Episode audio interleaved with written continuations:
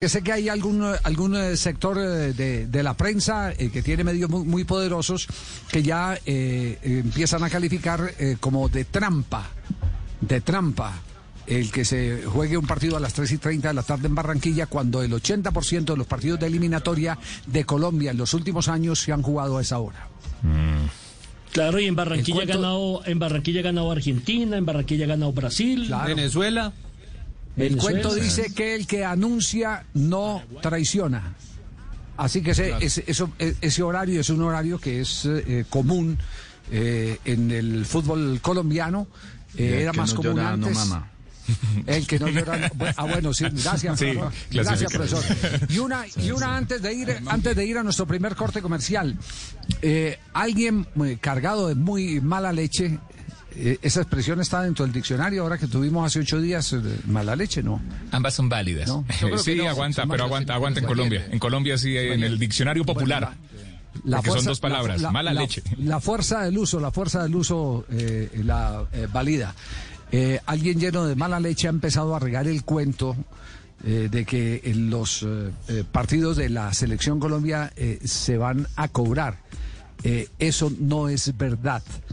La televisión colombiana es televisión abierta, los derechos de la selección Colombia son para los seguidores de la selección Colombia, por eso se vende pauta, por eso eh, se hace eh, una comercialización.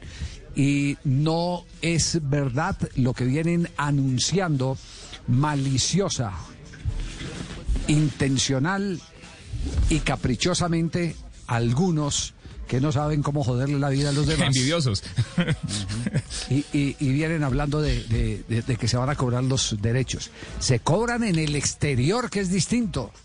En un pague por ver. Si usted está en París y quiere ver la selección Colombia, pagará por ver la selección Colombia, como también paga para ver la selección brasileña si es brasileño, o pagará para ver la selección de Argentina si es argentino. Así está estipul- estipulado. Así, a- así está e- establecido. Entonces, que valga la aclaración porque han sido muchas las llamadas que en las últimas horas nos han hecho sobre el particular, especialmente Elio, que ya está muy eh, eh, preocupado en Villavicencio, porque eh, Javi. tendría... Sí, dígalo, Juanjo. ¿De dónde salen esos comentarios mala leche? Le pregunto yo por Eh, estipulado y geolocalizado. No, no son No, internacionales. pues no, no, no. O sea, porque yo, yo al principio, yo al Sí. principio interpreté que podía venir de Uruguay, porque Uruguay buscaba un rédito deportivo. Después cuando lo fui escuchando a usted me di cuenta que en realidad aquí había otro tipo de intereses y que no tenían que Ah, ver bueno, con no, lo lo que pasa no, sino Juanjo, Juanjo, lo que pasa es que son dos cosas distintas. Es decir, el comentario mala leche eh, eh, lo hizo un uruguayo que vive en, en- en Estados Unidos y que trabaja para, una eh, cadena importante en los Estados Unidos. Hablando de trampa.